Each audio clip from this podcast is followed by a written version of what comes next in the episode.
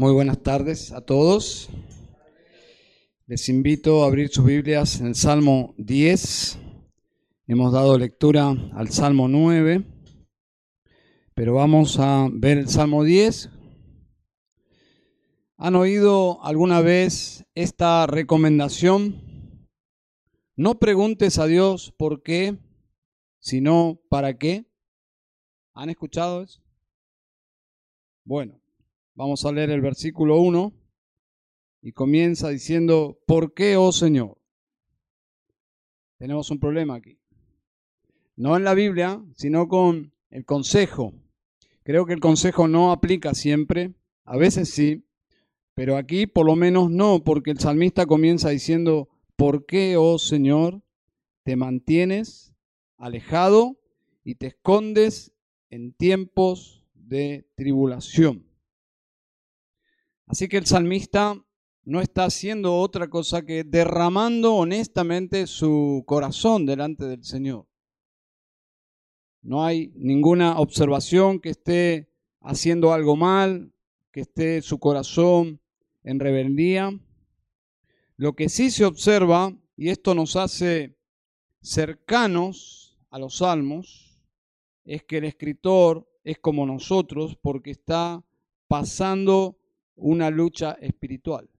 Esa es la conexión que hace que los salmos sean tan leídos, porque las personas se identifican con los escritores, con los salmistas. Y en este caso, David está pasando una guerra interior, una guerra espiritual, porque siente que su teología no se ajusta a su realidad, a su práctica porque dice, Dios, tú que me amas, que deberías venir en mi auxilio, involucrarte en mis crisis, no solo no lo haces, sino que te escondes.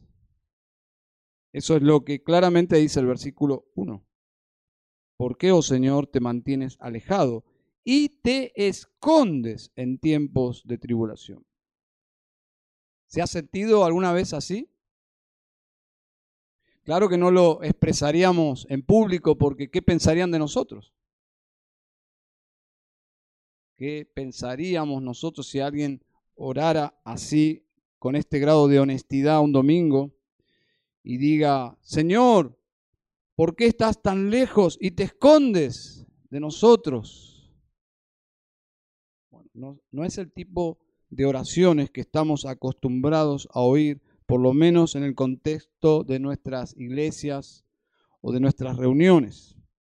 Cuando dije que el salmista es David, porque lo más probable, según los eruditos, creen que este salmo es parte del Salmo 9, escrito por el mismo David, y algunas antiguas traducciones unen el Salmo 9 y 10, las versiones más eh, contemporáneas lo dividieron ¿eh? y en nuestras versiones aparecen separados, pero se cree que es el mismo David el que escribió el Salmo 10. Así que lo más seguro, y observen el versículo 2, es que David está siendo víctima de hombres malvados. ¿Mm? Versículo 2 dice, con arrogancia el impío acosa al afligido, que sea atrapado en las trampas que ha urdido. El afligido allí en su lenguaje es el mismo, aunque probablemente estén estos impíos haciendo lo mismo con otros, pero David habla como víctima y subrayan algunas cualidades de sus oponentes, impío, versículo 2, es decir, personas fuera de la ley de Dios, eh, sublevados contra el Dios del pacto. Luego dice que son acosadores, dice el impío acosa al afligido y son tramposos. El mundo está lleno de personas así. No aparecen en nuestras vidas con carteles que son así, pero existen. Y tarde o temprano todos nosotros eh, vamos a sufrir en manos situaciones de personas así. Y la maldad en esos momentos nos lastima y cuando eso sucede, y espero que no, pero rara vez en un mundo caído no nos toque vivir experiencias como estas. Y los salmos, cuando vivimos em, experiencias así, los salmos se tornan más preciosos para nosotros. Son de gran consolación porque decimos, wow, el salmista está viviendo lo que yo estoy viviendo. Versículo 3 sigue describiendo a sus oponentes y todo esto para hacer un cuadro de cómo él se siente, porque él dice allí, le dice a Dios, porque el deseo de su corazón, de su porque el deseo de su corazón se jacta al impío. Es decir, son, son jactanciosos. No solo no se arrepienten, sino se jactan. Y luego dice, y el codicioso maldice, son codiciosos, mal hablados, maldicientes, y desprecia al Señor. Es decir, estas personas con las cuales David estaba sufriendo eran personas que despreciaban al Señor, a su Señor y a nuestro Señor. Versículo 4, el impío en la altivez de su rostro no busca a Dios. Todo su pensamiento es, no hay Dios. Dos cualidades más, altivo, indiferente a Dios. Luego dice, sus caminos prosperan en todo tiempo. No lo puede entender, David. Tus juicios, oh Dios, están en lo alto, lejos de su vista. A todos sus adversarios los desprecia. Versículo 6, dice en su corazón, no hay quien me mueva porque todas las generaciones, por todas las generaciones no sufriré adversidad. Es decir, son absolutamente autosuficientes y, e impenitentes. En una ocasión vi una película que trataba de un experimento social sobre la conducta humana. Reclutaron en la película a un grupo de personas muy diferentes, muy diferentes, no recuerdo el número de ellos, pero diferentes trasfondos laborales, educación, familia, clase moral, sus actitudes morales, bueno, etcétera, muy diferentes unas de otras. Y lo que querían comprobar en ese experimento es que todos ellos tenían la capacidad de convertirse en asesinos, bajo ciertas presiones que estaban todas estipuladas y preparadas para que ellos las vivan juntos eh, efectivamente ellos llegarían a ser lo que nunca hubiesen imaginado, asesinos. Bueno, la película, ¿cómo se llama cuando anticipo el final de la película? Bueno, voy a espoliar esa película. Ni les digo cómo se llama esa película porque la vi hace mucho, pero realmente la conclusión de la película, que efectivamente sí, todos nosotros bajo presión somos o podríamos ser asesinos. ¿Y qué dice la Biblia? ¿Qué dice la Biblia? La Biblia dice efectivamente que eso es verdad. Y nosotros creemos en la doctrina de la absoluta incapacidad espiritual de todos los seres humanos. O con la etiqueta también conocida esta doctrina como la total depravación del ser humano.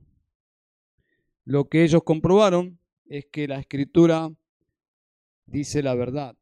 Ahora, casi nadie se identificaría con el Salmo 10 en la parte que describe a los impíos, porque todos tendrían un concepto de sí más alto. Sin embargo, Pablo usa parte de este salmo en Romanos 3 para desarrollar la doctrina de la depravación, de la culpabilidad de todos los seres humanos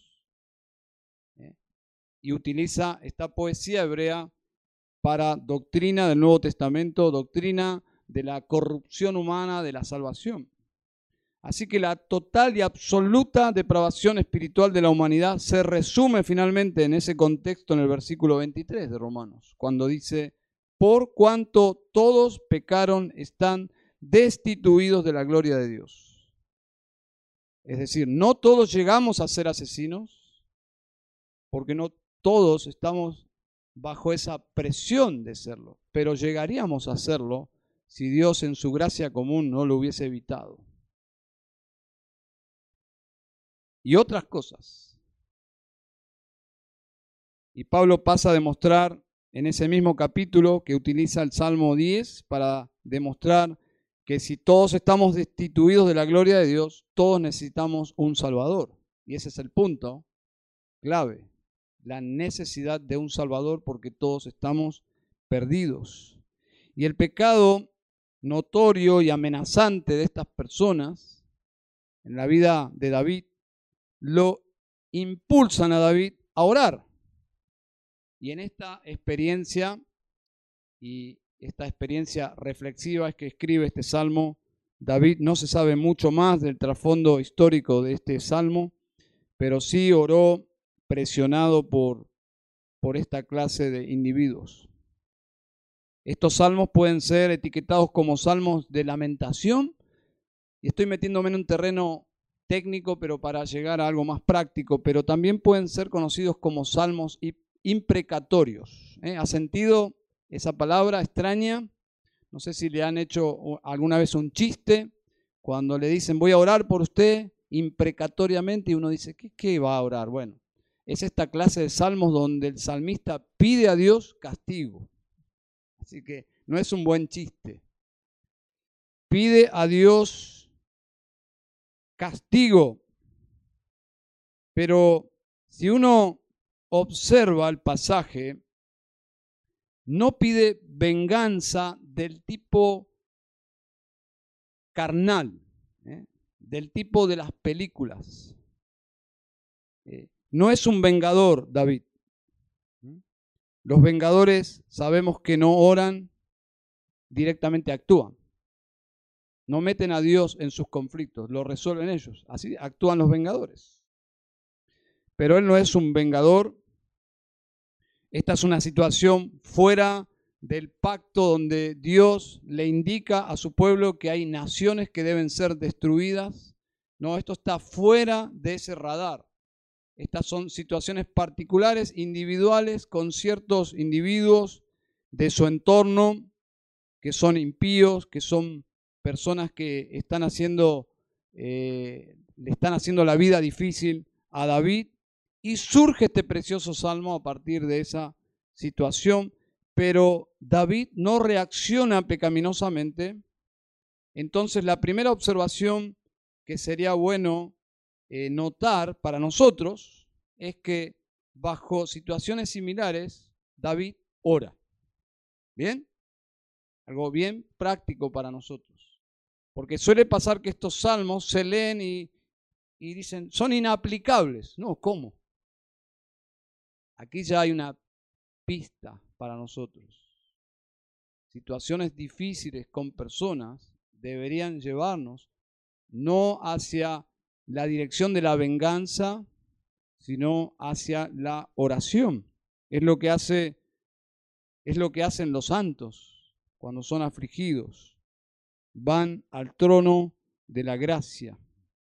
Tengo un libro en mi biblioteca titulado Salmos de Guerra por el Príncipe de Paz. Me encanta ese título.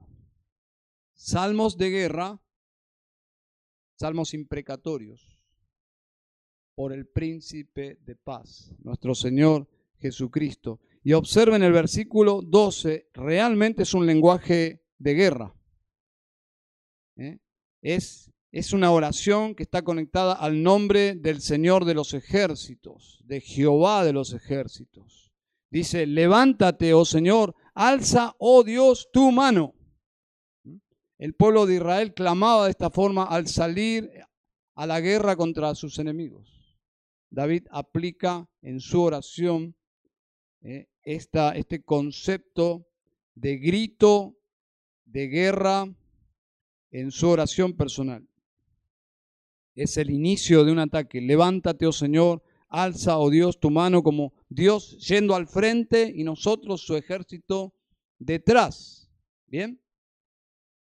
Entonces, es un salmo de guerra.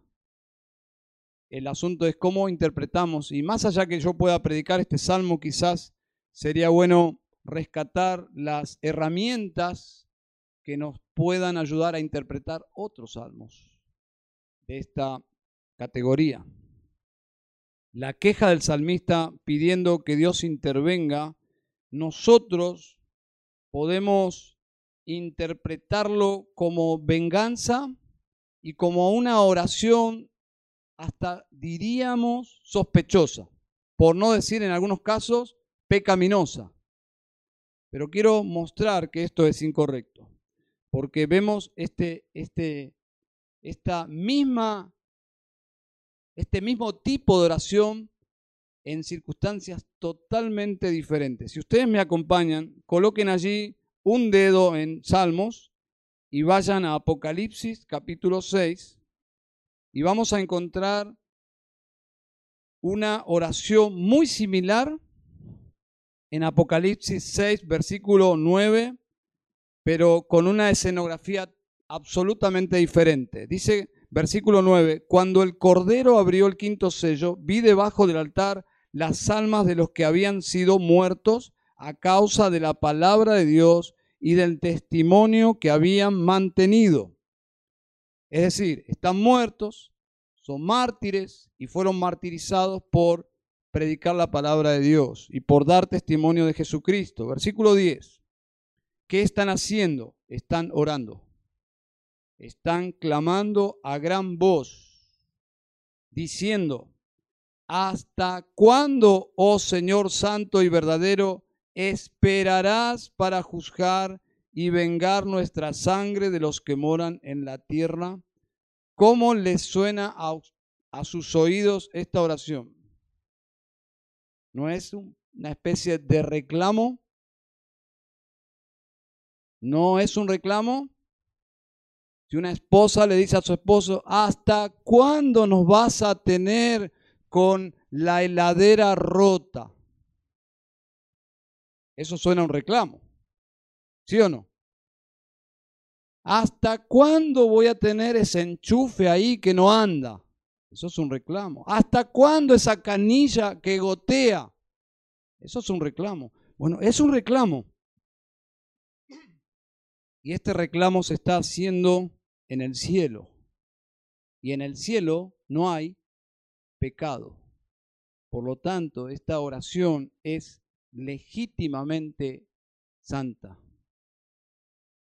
Estas oraciones no pueden ser pecaminosas, ni una pizca ya que ellos están ya en el cielo, pero están reclamando por justicia.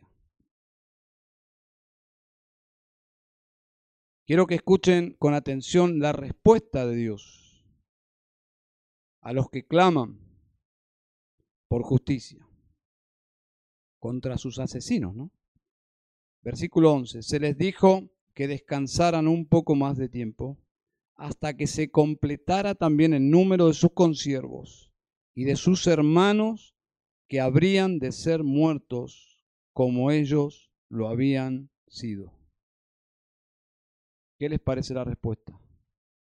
No solo Dios no va a intervenir, sino que Dios se va a esconder, en un sentido, para que sigan matando a los santos en la tierra. Es decir, se van a a sumar muchos más mártires. Viniendo de Dios y en el cielo, yo creo que ellos dijeron, amén. Así debe ser. El asunto es de este lado de la gloria. Que Dios nos dé una respuesta que no nos satisface plenamente. Pero es lo que Dios responde. Básicamente la respuesta es, hay un plan que no necesariamente debemos entender, pero sí debemos ajustarnos a quién Dios es. Que Dios es santo, que Dios es justo y que Dios es soberano.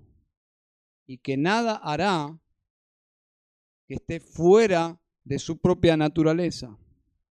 Hay muchos más que morirán injustamente en manos de impíos morirán como ustedes, pero descansen, Eso es descansar en su soberanía.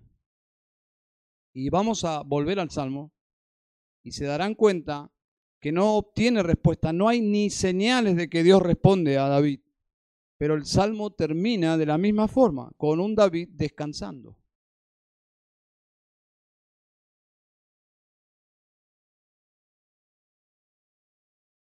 Lo que el salmista está pidiendo básicamente es justicia divina, porque él no se atreve a aplicar su propia justicia. Lo hizo David en otras oportunidades, sí.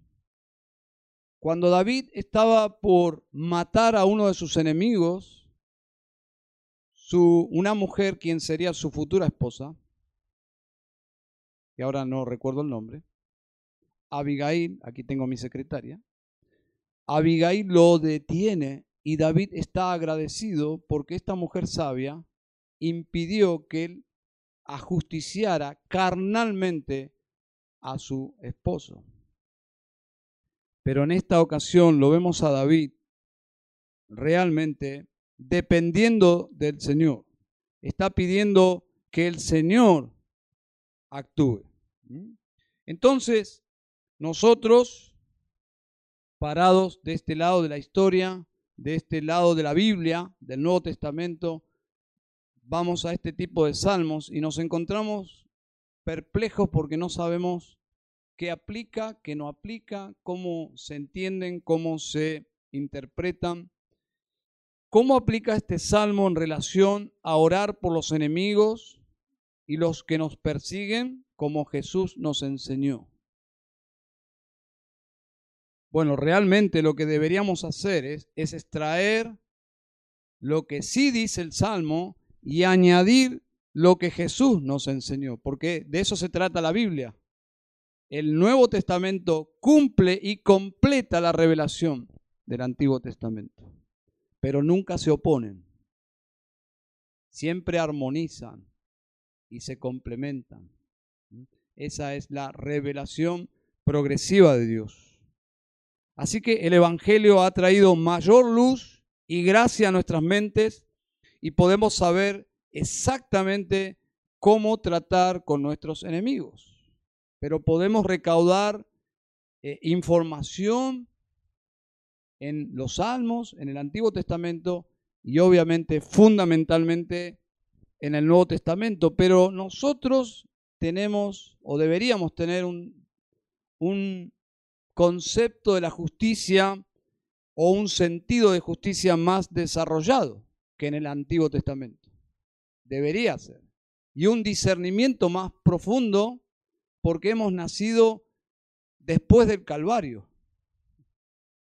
Deberíamos, obviamente, mirar el Calvario y cómo Dios ha tratado con sus enemigos, nosotros, y tomar nota de cómo nosotros debemos tratar con nuestros enemigos.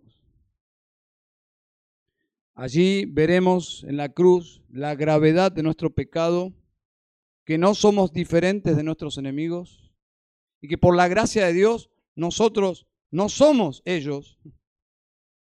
Y daba la ilustración a los hermanos de la primera reunión de ese hermano, amado, amigo, que tenía un vecino que le ponía la música fuerte en los días donde y en las horas que él debía descansar. Y le decía, vecino, podría bajar la música porque yo trabajé anoche. Más fuerte se la ponía. Hermoso vecino, ¿no? Vende la casa, no sé si usted está interesado. Y es más, se mudó. Se mudó para no matarlo. Porque esas son las emociones naturales que surgen de nosotros bajo ciertas circunstancias, podríamos convertirnos en asesinos. Por la gracia restrictiva de Dios, no lo hemos hecho. Pero lo que intentamos ver aquí es que nuestros pecados son graves y en la cruz fueron pagados. Y si no fueron pagados en la cruz, serán pagados en el infierno, pero Dios no dejará cuentas sin saldar. ¿Dónde dice eso? En toda la Biblia. toda la Biblia. Dice que Dios no dejará al culpable sin castigo. De todos modos, todos los pecados de todas las personas serán pagados. La justicia de Dios requiere inexorablemente que los pecados sean pagados. La pregunta es, si alguien te preguntara, ¿tus pecados fueron pagados? Pecados pasados, presentes y futuros. ¿Serán castigados? ¿Fueron castigados? ¿Qué respondería un cristiano? Fueron castigados. Fueron castigados. Los pecados de los cristianos no son más lindos porque somos elegidos. Son tan horribles como el pecado de todos.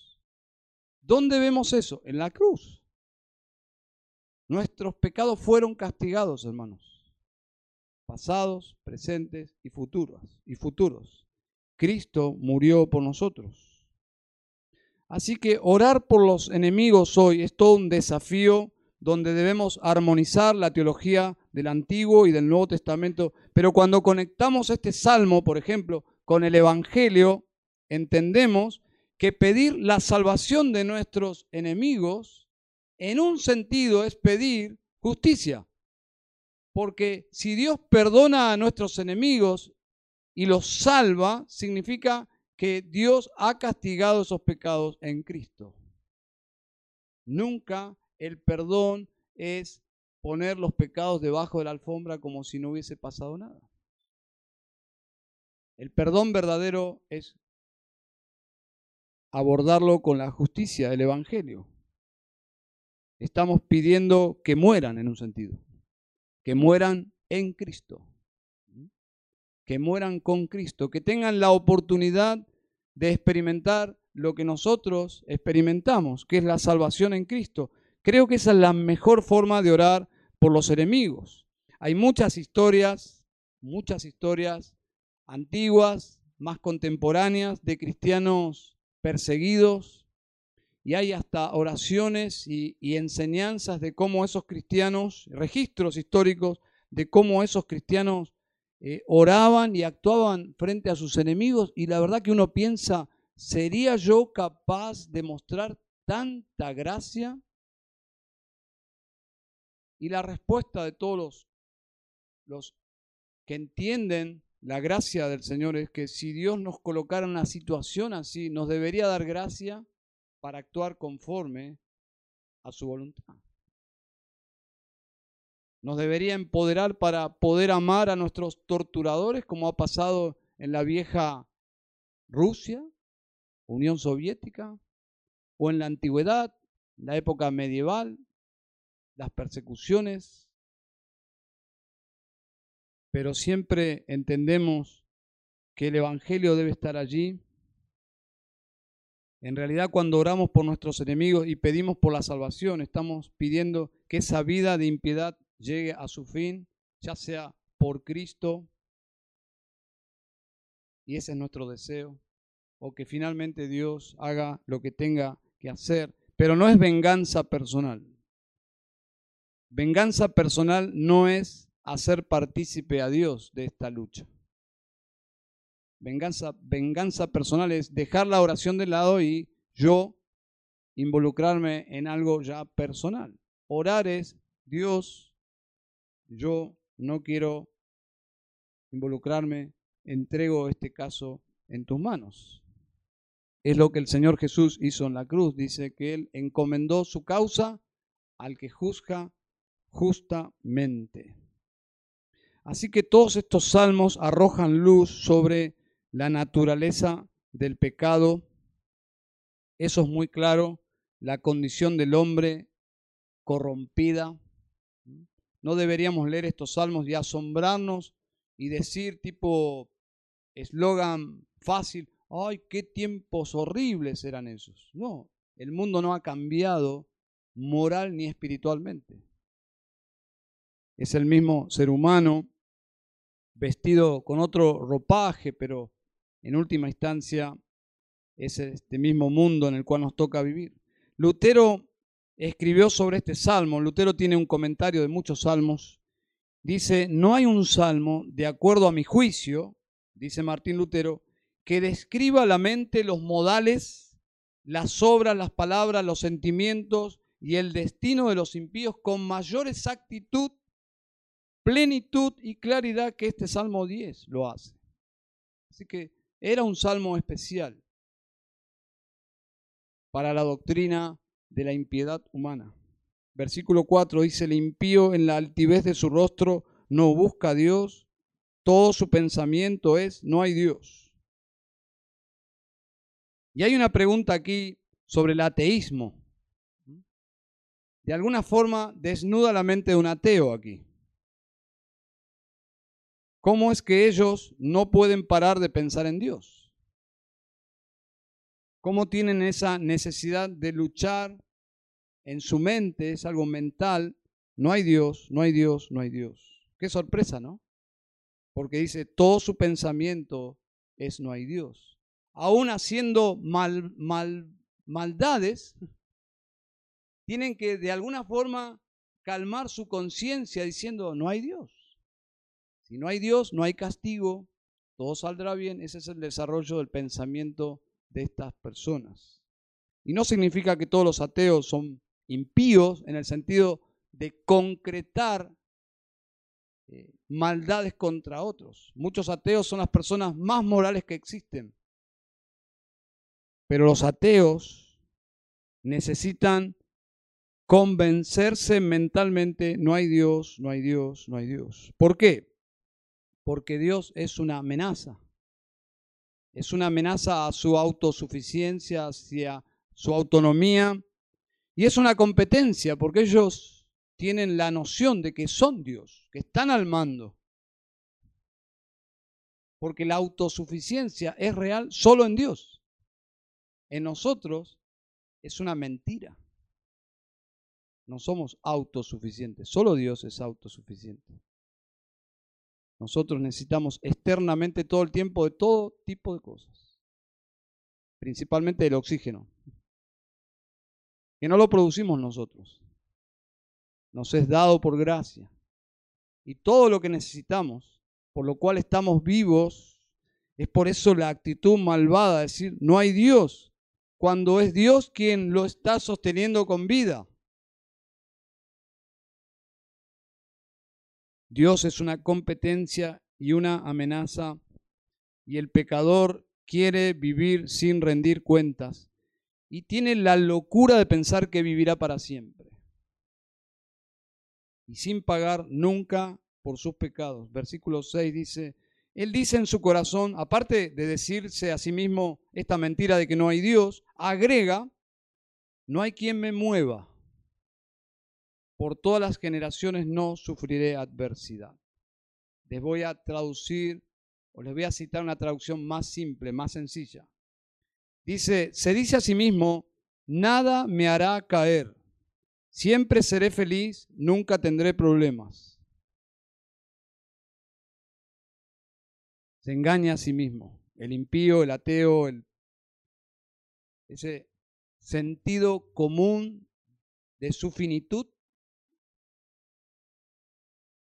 está atrofiado, absolutamente atrofiado.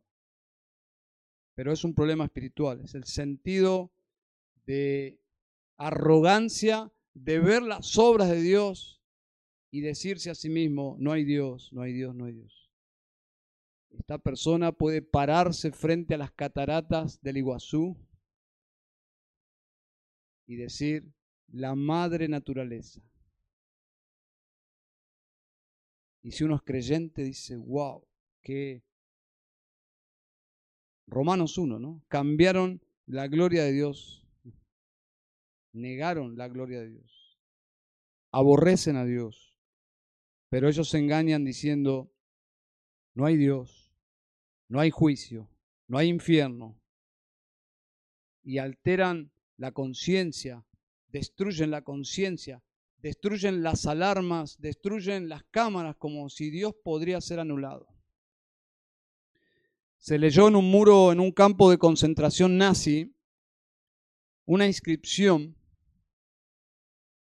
no recuerdo, en una madera estaba escrito, si existe Dios, tendrá que rogar mi perdón. Personas que sufren. Y dentro de la comunidad judía, después de la Segunda Guerra Mundial, el ateísmo creció exponencialmente. Porque es el conflicto. Si Dios existe, ¿por qué se mantiene alejado? ¿Cómo lo resolvemos nosotros a este gran misterio? Todos deberíamos estar preparados, no filosóficamente, pero por lo menos bíblicamente para responder, si Dios existe, ¿por qué hay mal en el mundo? ¿Por qué hay tanto sufrimiento? Y el salmista no recibe una respuesta ni filosófica ni, ni nada, pero observen lo que dice el salmista y parecería ser que en oración mismo la presencia del Señor probablemente le da la respuesta. Versículo 16. El Señor es Rey eternamente y para siempre. Las naciones han perecido de su tierra. El Señor es Rey eternamente. Ahí está la respuesta. Apocalipsis 6 descansen, yo sé lo que hago. Van a morir como ustedes muchos más, descansen. Versículo 17, oh Señor, tú has oído el deseo de los humildes. Tú fortalecerás su corazón e inclinarás tu oído. Ya aquí hay convicciones de parte de David, lo cual indica respuestas. Ya su corazón está calmado y ya su oración ha sido respondida. Versículo 18, para vindicar al huérfano y al afligido, para que no vuelva a causar terror el hombre de la tierra. Ahora, en, términos de toda la revelación, ¿cuándo Dios responderá a esto? ¿Cuándo el terror abandonará al ser humano? cuando sea cambiado totalmente el mundo. Mientras el mundo exista en estas condiciones, siempre habrá terror y pecado. Pero él entiende que Dios lo hará. El tiempo está en las manos de Dios. Spurgeon dijo, no hay ninguno que vaya a discutir la justicia de Dios cuando él cuelgue a cada amán en su propia horca y eche a los enemigos de cada Daniel en sus propios pozos de los leones. Es decir, cuando la historia se dé vuelta. Como dijo Jesús, cuando los postreros serán primeros.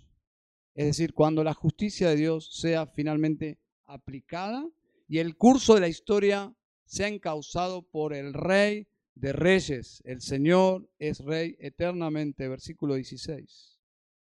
¿Es esa nuestra esperanza, hermanos? ¿O esto es mitología y estamos hablando de hechos mitológicos o esto es la palabra de Dios que se cumple y permanece para siempre.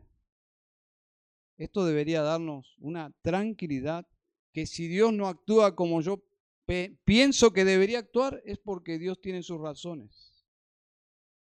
Pero Él finalmente actuará y no dejará ningún cabo suelto. Nada, absolutamente nada todo será ajustado a cuentas de forma perfecta. Los cristianos no estamos asustados en cuanto a que nuestros pecados serán revelados en el día del juicio. Hermanos, si somos cristianos, todos nuestros pecados ya han sido pagados. Ya nuestra relación es una relación de amor. Dios no va a, justiciarnos porque ajustició a su Hijo por nosotros. Pero hay de aquellos que mueren sin Cristo. Yo no sé si hay alguien en esta sala, en este lugar que está en esa situación, pero se imaginan por unos momentos, a, ustedes hermanos les hablo, ¿se imaginan partir de este mundo sin Cristo? Perderse para siempre. En mi mente finita no puede entrar el concepto de eternidad, de perderse para siempre de no ver jamás la majestad y belleza de Dios. porque eso es lo peor del infierno. No tener ya más esperanza, donde todas las luces de la esperanza se apagan, se terminó. Y es el lloro y el crujir de dientes por los siglos de los siglos de los siglos de los siglos. Entonces, estos hombres necesitan el concepto de Dios simplemente, por lo menos para acusarle y blasfemar. Si existe Dios, tendrá que rogar mi perdón. Qué concepto pobre de Dios, ¿no? Cuando dice la Escritura que ante su trono toda boca se cerrará y todos confesarán que Jesús es el Señor. Eso es todo lo que saldrá de sus bocas. Dice Romanos 2.6, Él pagará a cada uno conforme a sus obras. No se asusten, Cristo pagó por nosotros. Pero qué feo es estar sin Cristo. Porque sí hemos de pagar por nuestros pecados. Si Cristo no los pagó, lo pagará cada pecador. Uno de los sermones más leídos de toda la historia, ya lo he citado en otros momentos, quizás mi sermón predilecto de Jonathan Edwards, basado en Deuteronomio 32-35, pecadores en manos de un Dios airado. Ese sermón fue predicado a una congregación apática, endurecida, y está basado en este versículo que dice así, Mía es la venganza y la retribución. A su tiempo el pie de ellos resbalará porque el día de su calamidad está cerca. Ya se apresura lo que les está preparado. Es decir, que detrás del gran avivamiento, históricamente comprobado que lo fue, encontramos versículos que hablan de la naturaleza santa y del juicio divino del infierno.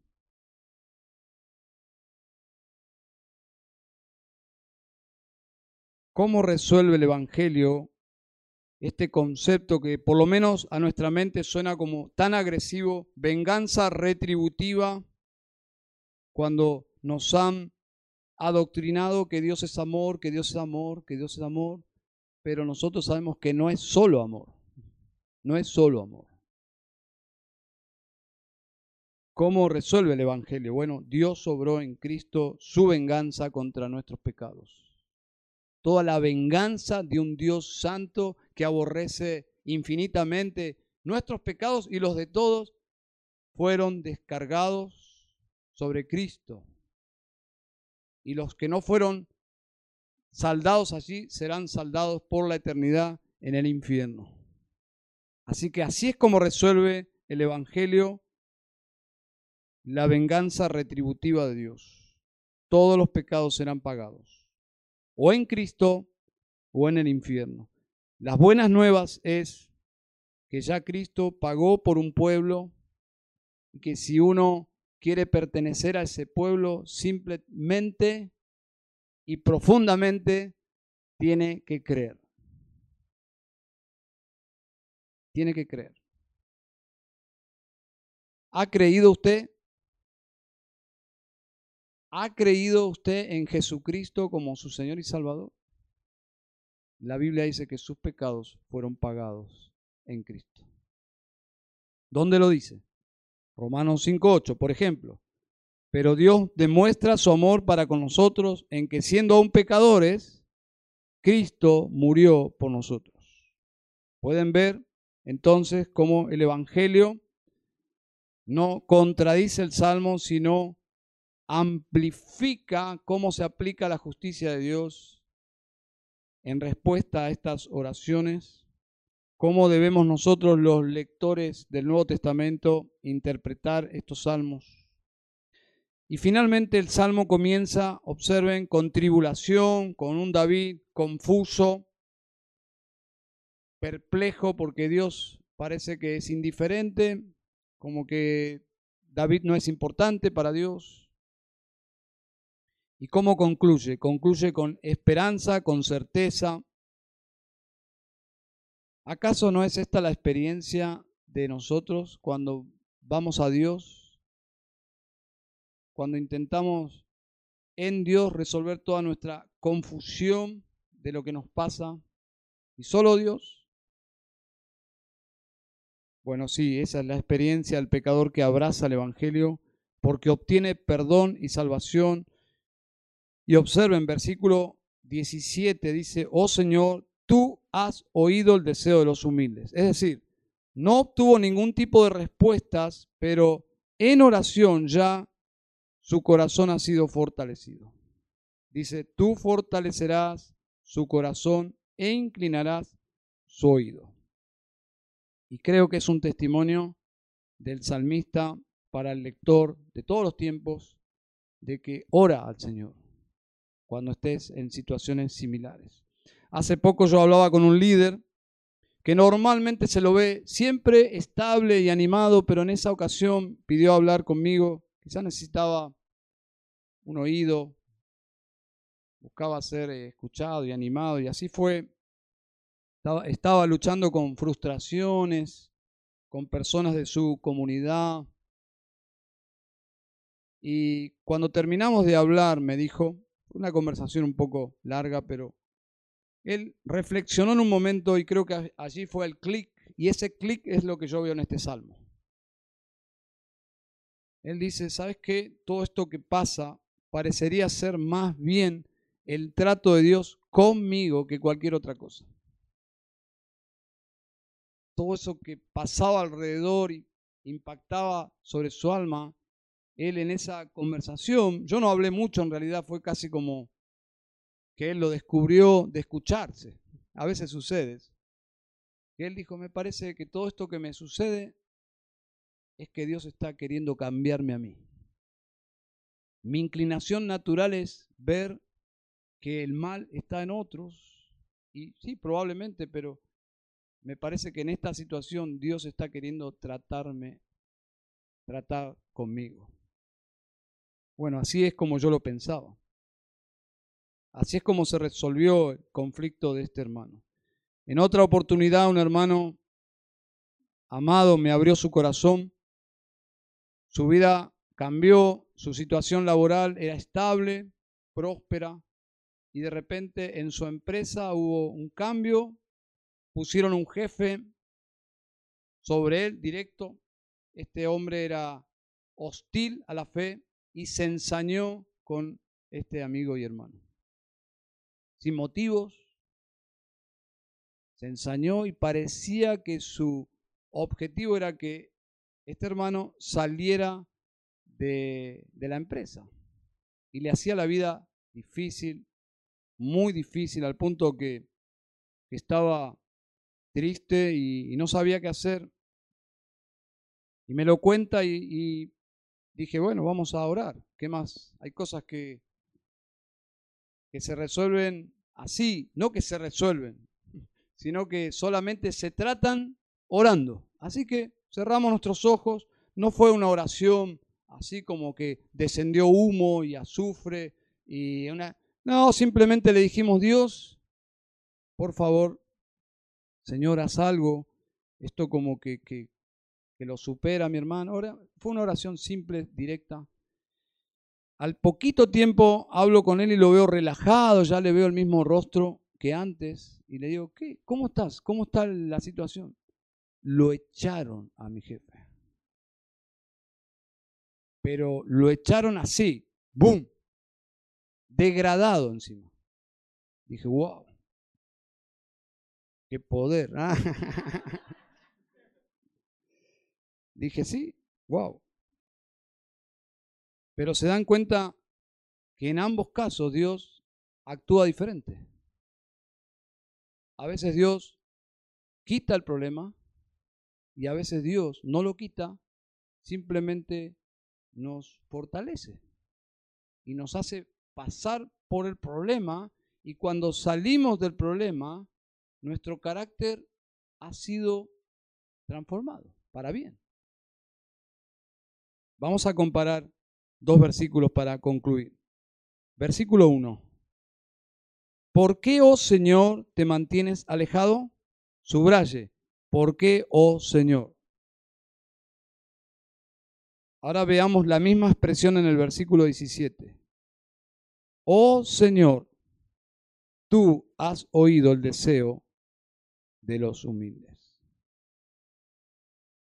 Por ende, intentemos rescatar las perlas para nuestras luchas. En primer lugar, siempre Dios se involucra. Siempre Dios se involucra. Nuestra percepción es el versículo 1. ¿Por qué te mantienes alejado? Pero la verdad teológica que nos va a sostener es, Dios siempre se involucra. No importa si lo sentimos o no. Y en segundo lugar, Dios siempre oye a su pueblo. Son dos convicciones simples, ¿no? Extraídas de este salmo. Dios siempre se involucra. Dios siempre escucha a su pueblo. ¿Es esta su intervención más profunda? Que su pueblo cuando sufre vaya a Dios y espere en Dios? Yo creo que sí. Yo creo que lo más precioso que nos sucede cuando sufrimos y no nos gusta, ni oraríamos, Señor, yo quiero ser más maduro, por favor envíame sufrimiento, nadie oraría así. Por lo menos yo, no. Pero lo que sí sabemos es que el sufrimiento nos hace más piadosos y nos hace más humildes y nos hace más sensibles a los que sufren y nos hace más comprensivos. Vamos a orar al Señor. Querido Padre nuestro, Padre de nuestro Señor Jesucristo, varón de dolores, experimentado en quebrantos. Queremos en primer lugar, Señor, pedirte perdón porque no necesariamente nuestras oraciones son tan profundas cuando sufrimos. Lamentablemente, a veces somos los más superficiales. Entonces no eres tú el que te aleja, sino nosotros. Y te pedimos perdón, Señor. Señor, inclina nuestros corazones a amarte siempre en momentos buenos y en momentos tristes. A ser fieles, Señor. Entendamos o no entendamos, Señor, ayúdanos a guiarnos por tu palabra. Que sea nuestro mapa, nuestros relojes de control, no tanto los sentimientos, Señor, si bien son importantes, pero ayúdanos a vivir por la verdad de tu palabra. Señor, rogamos a ti en esta noche por personas que están presentes y están pasando situaciones difíciles. Señor, los que no estamos pasando esas situaciones solemos ser tan, tan superficiales, tan insensibles. Señor, te pedimos por ellos. Cualquier persona que esté presente, Señor, en esta noche, que esté pasando por aflicciones del alma, situaciones complejas, pedimos Señor que tú desciendas a ese corazón, lo fortalezcas, le ministres tu verdad, que pueda salir fortalecido para esta nueva semana. Señor, que la iglesia también sea de confort, de ánimo. Padre Santo, perdónanos, Señor. Y Señor, ayúdanos por medio del Evangelio. Oramos en Cristo Jesús. Amén, Señor. Amén.